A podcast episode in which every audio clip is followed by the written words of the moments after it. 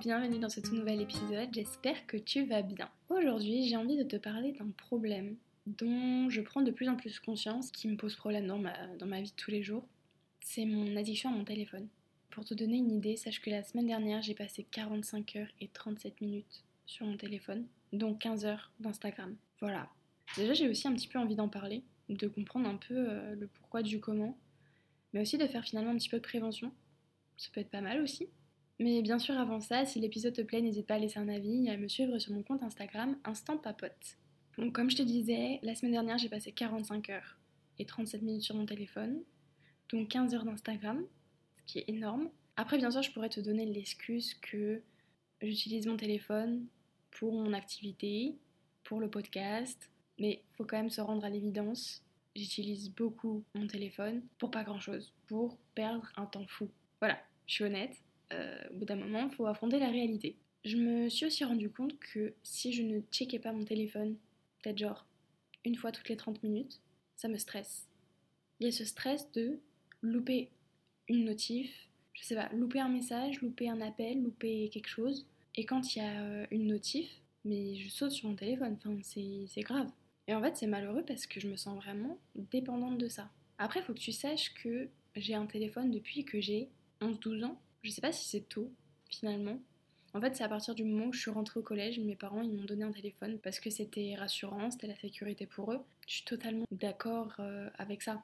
Je trouve que dans, dans, le monde dans lequel on vit aujourd'hui, c'est quand même bien de pouvoir euh, appeler quelqu'un si jamais t'as un souci. Mais je blâme pas du tout mes parents pour ça. Au contraire, je trouve que pour la sécurité, euh, c'est quand même bien, franchement. Après, ça veut dire aussi que du coup, j'ai été rapidement en contact avec ce monde du téléphone. Et encore, quand moi j'ai eu mon téléphone, c'est pas ce que c'était aujourd'hui. Après, t'as les réseaux qui sont arrivés par-dessus. Enfin bon, il y a eu tout, tout ce truc qu'on connaît aujourd'hui. Et puis l'autre fois, je me suis quand même rendu compte que quand j'étais pas sur mon téléphone de la journée, quand je faisais complètement autre chose, que j'étais vraiment connectée à notre réalité, et eh ben ça me faisait un bien fou. Je me sentais mieux, je me sentais libre. Et qu'est-ce que ça m'a fait du bien? Et qu'est-ce que j'ai profité de ma journée, et qu'est-ce que j'ai profité des gens autour de moi, et qu'est-ce que j'ai pu faire comme activité qui me plaît, activité que je fais pas forcément dans la vie de tous les jours. Enfin, par exemple, le soir, au lieu de, me poser, de lire un petit peu, ben, je vais avoir tendance plutôt à regarder une vidéo YouTube. Et je me suis aussi rendu compte que j'avais une grosse addiction aux réseaux sociaux, et plus particulièrement à Instagram, parce que Insta, c'est mon réseau préféré. Et comme je te disais, euh, la semaine dernière, j'ai euh, en gros passé 15 heures sur Instagram. Alors oui, je vais passer un peu de temps quand même pour alimenter mon compte perso, mon compte du podcast, mais le reste du temps, je scroll en fait. Juste, tu scrolles peut-être deux heures dans ta journée, c'est une perte de temps et c'est une perte d'énergie, ça t'a rien apporté à la fin. Et je trouve ça un petit peu triste quand même. Et c'est Tanguy la dernière fois qui m'a fait remarquer que dès que je déverrouille mon téléphone, je vais sur l'appli Instagram.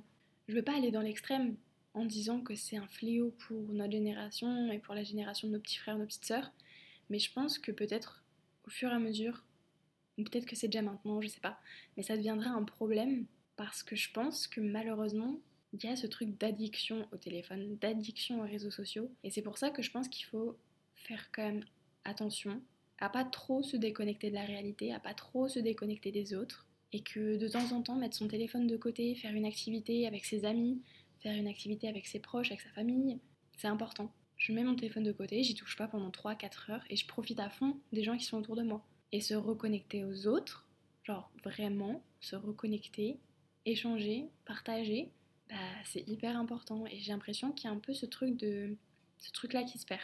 Après, je veux pas du tout euh, diaboliser les réseaux sociaux. Bien sûr qu'il y a énormément de positifs à en tirer. Je veux pas cracher dessus parce que même moi je les utilise et même moi j'adore partager du contenu, mais il faut y faire attention. il faut faire attention à nos petits frères, nos petites sœurs qui sont aussi beaucoup dessus. Et il y a une période aussi de ma vie où je me suis rendu compte que j'avais complètement perdu confiance en moi à cause des réseaux, enfin en partie à cause des réseaux, parce que je me comparais beaucoup aux filles que je suivais. Donc euh, ça pouvait être sur le plan euh, physique, sur le plan professionnel, où je me disais, waouh, peut-être que je suis pas assez bien, je suis pas assez comme si, je suis pas assez belle, j'ai pas autant avancé dans ma vie que elle. Et il y avait vraiment ce truc de, voilà, je me compare tout le temps, tout le temps, tout le temps. Sauf que à force de te comparer, bah forcément tu te, tu te rabaisses et ça entraîne justement une perte de confiance en soi et une perte d'estime de soi. Finalement, je me suis posée et je me suis dit, mais ces filles-là que tu suis, elles partagent forcément le bon côté de leur vie. Peut-être que pour certains trucs, elles le rendent un peu plus joli, un peu plus sexy. Tu vas pas montrer ta chambre en désordre. Tout le temps, ça va être bien rangé, tout événement plié au carré. Et puis il y a aussi ce truc de, euh, de logiciel, de retouche, parce que tu sais jamais vraiment euh, si euh, tel ou tel corps est vraiment comme ça dans la vraie vie. Il y a eu des, des filles sur les réseaux qui ont essayé de dénoncer tout ça, de montrer que bah voilà, chaque femme, elle peut avoir des vergetures, elle peut avoir de la cellulite, elle peut avoir des poils, des boutons, et que c'est tout à fait normal. Et qu'en fait, on a gommé ce qu'était la normalité. On a essayé de rendre lisse ce qu'était la réalité et la réalité d'un corps humain. D'un corps humain, que ce soit de femme ou d'homme, peu importe. Il y a vraiment ce truc de, perfection en fait. C'est ça le mot. On recherche une perfection qui n'existe pas et qui ne peut pas exister. Et finalement, si tout était parfait, on s'ennuierait un peu quand même, je pense. Et c'est pour ça que je me suis mise à choisir les contenus que je consomme. Je me suis mise à suivre des filles qui parlent de nutrition, qui parlent de sport, qui parlent d'acceptation de soi, qui parlent de confiance, d'estime de soi. C'est des filles qui, m'inspirent, qui me donnent envie d'être la meilleure version de moi-même, qui vont être aussi euh, un exemple dans le sens où euh, je vais me dire ah bah voilà, il y a certaines filles qui partagent aussi leur avant-après par rapport euh, au sport, par rapport à une perte de poids, par rapport à une prise de poids, peut-être aussi. Je vais parler du côté sport et je me dis bah si elles ont réussi par exemple à faire une prise de masse, trop bien. Si elles ont réussi à perdre du poids parce que c'était leur objectif, trop bien. Et à ce moment-là, tu te dis mais moi aussi, j'en suis capable, moi aussi je peux le faire en fait si j'ai vraiment envie de changer ma façon de, manger, si j'ai envie de changer ma routine et rajouter euh, du sport, bah, je peux le faire aussi. Bien choisir son contenu fait que ça va te permettre de bien dealer avec ta santé mentale, de te sentir aussi bien et pas culpabiliser dès que tu vas avoir un corps que toi tu estimes parfait, selon tes yeux à toi. Parce que ça n'existe pas. Et je pense que c'est aussi important de cultiver le fait que chaque être humain est unique, chaque être humain a sa valeur chaque être humain a ses qualités, ses compétences. Et finalement, si on finit par tous se ressembler et tous essayer d'atteindre une perfection, bah je trouve ça un petit peu triste. Et que finalement, euh, nos défauts, c'est aussi ce qui nous fait nous. Il y a des choses pour lesquelles je complexe, forcément, c'est évident, enfin tout le monde. Mais je me suis aussi rendu compte que ces complexes-là, je les avais parce que c'est les autres qui me les avaient donnés. Et pas parce que moi, de moi-même, je me suis dit, oh, j'aime pas trop cette partie-là de moi. Parce que euh, soit on va te faire des, commentaires dessus, soit on va te faire une critique dessus, et à force d'entendre la même chose qui revient des autres, tu vas te dire peut-être qu'effectivement c'est un problème. Par exemple, pendant très longtemps, j'ai complexé de mon nez. Voilà, je le dis, je m'en fiche, c'est pas grave. Faut pas trop écouter les gens.